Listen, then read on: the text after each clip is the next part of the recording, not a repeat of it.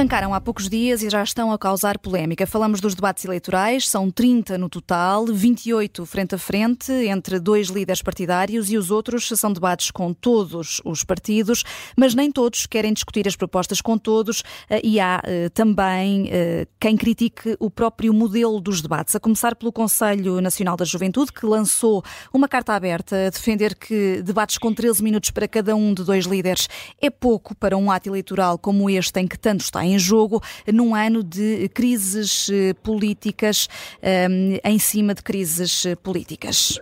Uh, e é nosso convidado uh, por isso. Uh, Miguel Costa Matos é um dos subscritores desta carta aberta e é secretário-geral do adjunto, aliás, secretário-geral do Partido Socialista, da, da, Juventude Socialista, neste caso. obrigada por estar connosco. escrevem nessa carta aberta que a visão de um país não se reduz a uma pausa de café. O problema aqui é da duração dos debates ou de maior foco nas propostas eleitorais? Muito boa tarde, obrigado pelo convite.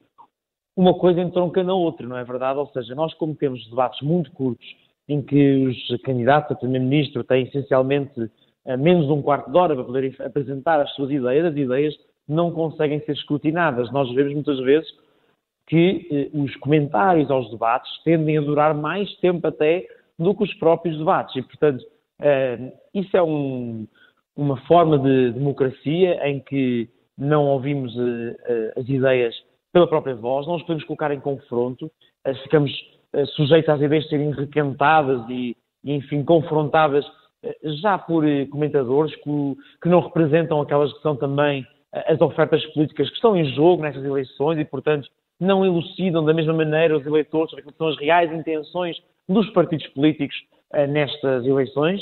E enfim, é o degradar de uma democracia, porque se as ideias têm uma percepção apenas mais superficial, enfim, tal como as redes sociais hoje em dia são tão fragmentadas, são de julgamentos instantâneos, eh, as próprias imprensa, a comunicação social eh, também baseada em ciclos noticiosos muito curtos e muito rápidos, o que estamos a fazer, estamos a impedir, eh, como dizia José Gil, as coisas de se inscreverem, nós realmente a percebermos o que está a acontecer, podemos pensar com o tempo sobre os factos, sobre as ideias, as soluções que são apresentadas.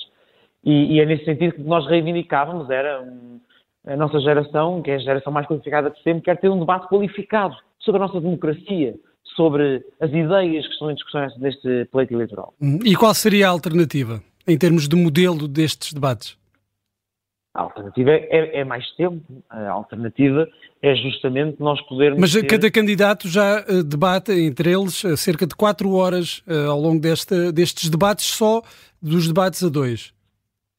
É verdade, mas isso acontece na somatória de vários momentos, ou seja, são momentos que são fragmentados ao longo de diferentes debates. Né? Ninguém contesta que a agenda dos nossos candidatos a primeiro-ministro dos diferentes partidos é uma agenda muito concorrida. Ninguém contesta também um, que é difícil que uh, se pudesse prolongar ao longo do tempo uh, por mais dias. Agora, aquilo que nós contestamos é, já que está a fazer, já que está a tomar tempo dos candidatos a Primeiro-Ministro para poderem se preparar, para poderem ir às, às, às redações, para gravar os debates, que possam ter um debate a sério.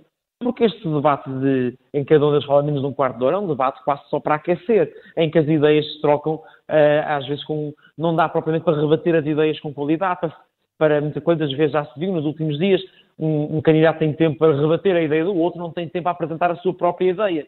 E, e enfim, isso naturalmente também tem a ver com a capacidade dos candidatos serem sintéticos, mas, e às vezes podem querer estar a fugir das ideias.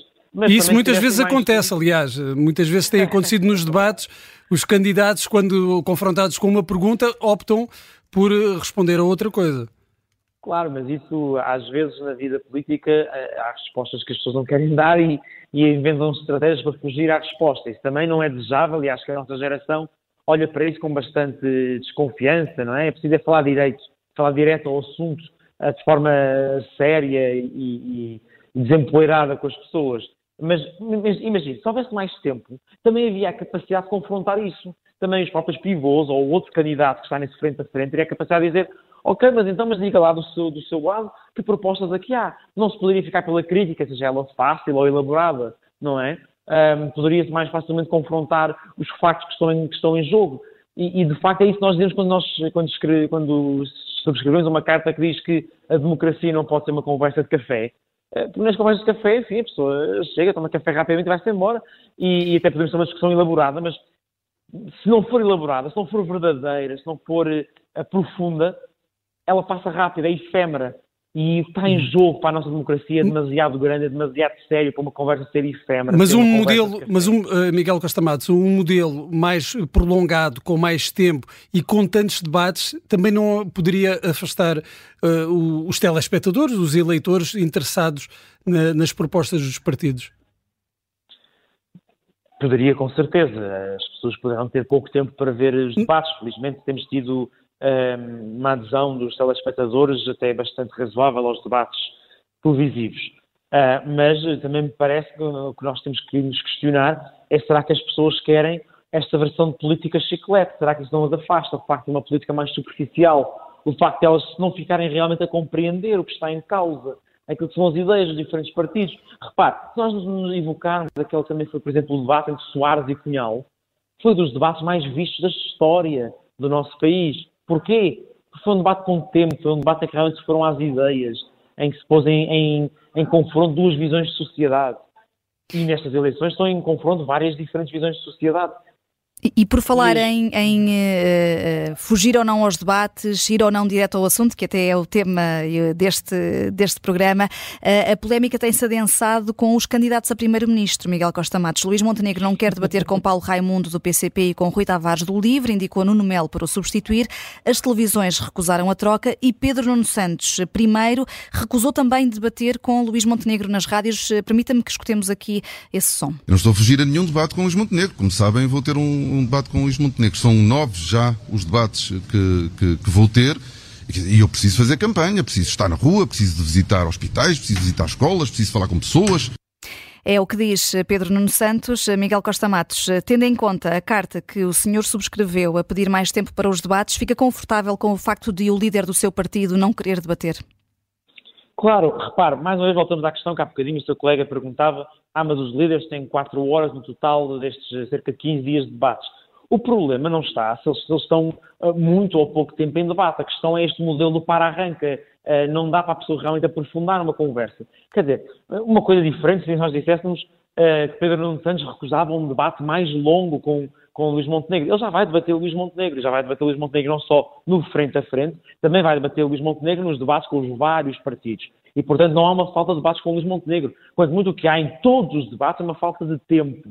De tempo para aprofundarmos os temas, para podermos escrutinar devidamente. Mas, mas havendo mais do que um debate, há mais tempo para escrutinar esses mesmos problemas e essas Sim, propostas mas, eleitorais. Mas, mas, continua nesta lógica do para-arranca, não é? Não, não, não saímos da, da primeira velocidade, quando nós precisávamos, de facto, de poder uh, entrar na conversa em profundidade. Uh, não vai no debate posterior das rádios recuperar o tema que ficou semi-falado no, no primeiro debate. Vai-se vai-se voltar a bater os mesmos assuntos, os mesmos tópicos de conversa e a política torna-se uma política de chavões, eh, porque de facto cada um desses debates é, é, é curto, é, é efêmero, não é?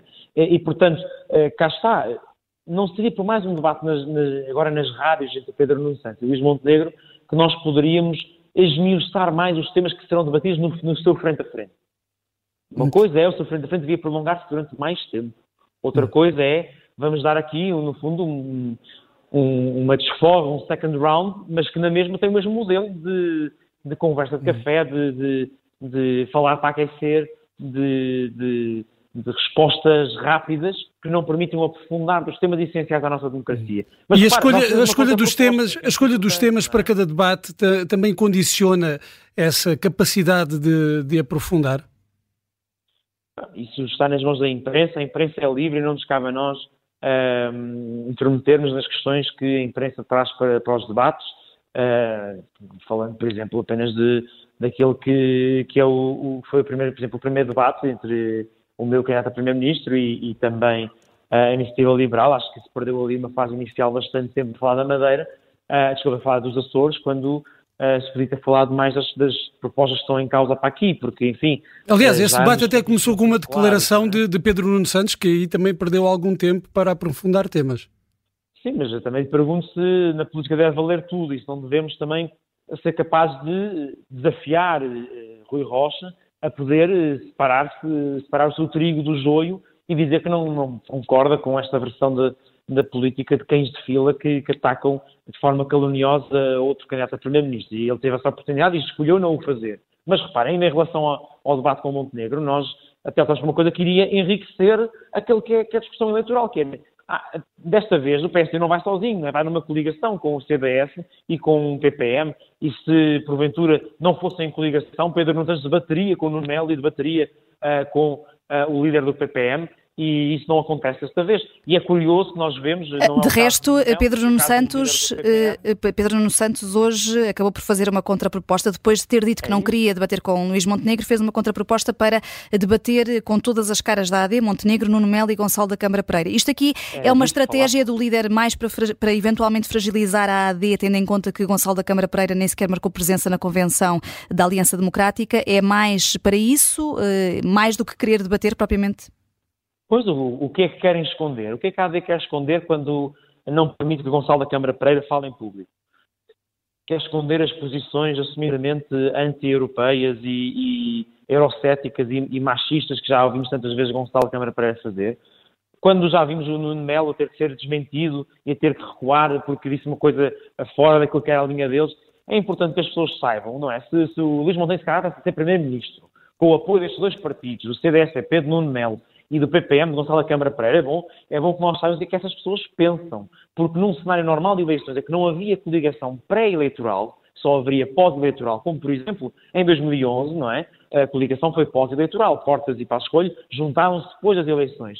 E os eleitores puderam formar a sua opinião com base em ouvirem no frente a frente os vários candidatos com Paulo Portas e com Passo Escolho em separado. E aquilo que iria acontecer neste modelo é que nós não ouvíamos o que é que Nuno Melo realmente pensa, o que é que Gonçalo Câmara Pereira realmente pensa. E se eles vão ser importantes potencialmente um, para uma solução de governo, então é bom que nós saibamos. Mas nem o, nem o, seu, nem o CDS nem o PPM têm assento parlamentar, não tiveram na, nesta última legislatura. Certíssimo, e, mas isso não. Mas, por exemplo, têm lugares, sobretudo no caso do CDS, lugares elegíveis nas listas da AVE, e, portanto, terão previsivelmente. Um Sim, mas estes debates em concreto estão a ser realizados com, entre os partidos que têm assento parlamentar. Com certeza, eu, eu, compreendo o que está a dizer. No entanto, também eh, penso que compreendo aquilo que estou a dizer, que é hum, se a AD formar o governo, uh, então nesse caso o CTS terá um papel porque será um dos grupos parlamentares que suportará o governo. E nesse sentido é importante nós escrutinarmos, nós, eleitores, a sociedade, e podemos pôr em confronto aquelas são as visões do PS, que é a outra alternativa do governo, não é? Há aquilo que tem a propor a AD e cada um dos seus protagonistas. Nuno Melo e Gonçalo Câmara Pereira não podem ser amordaçados por Luís Montenegro porque as suas opiniões não são convenientes, porque as suas opiniões são contrárias à opinião da maior parte dos portugueses, porque vão contra os valores fundacionais da nossa sociedade.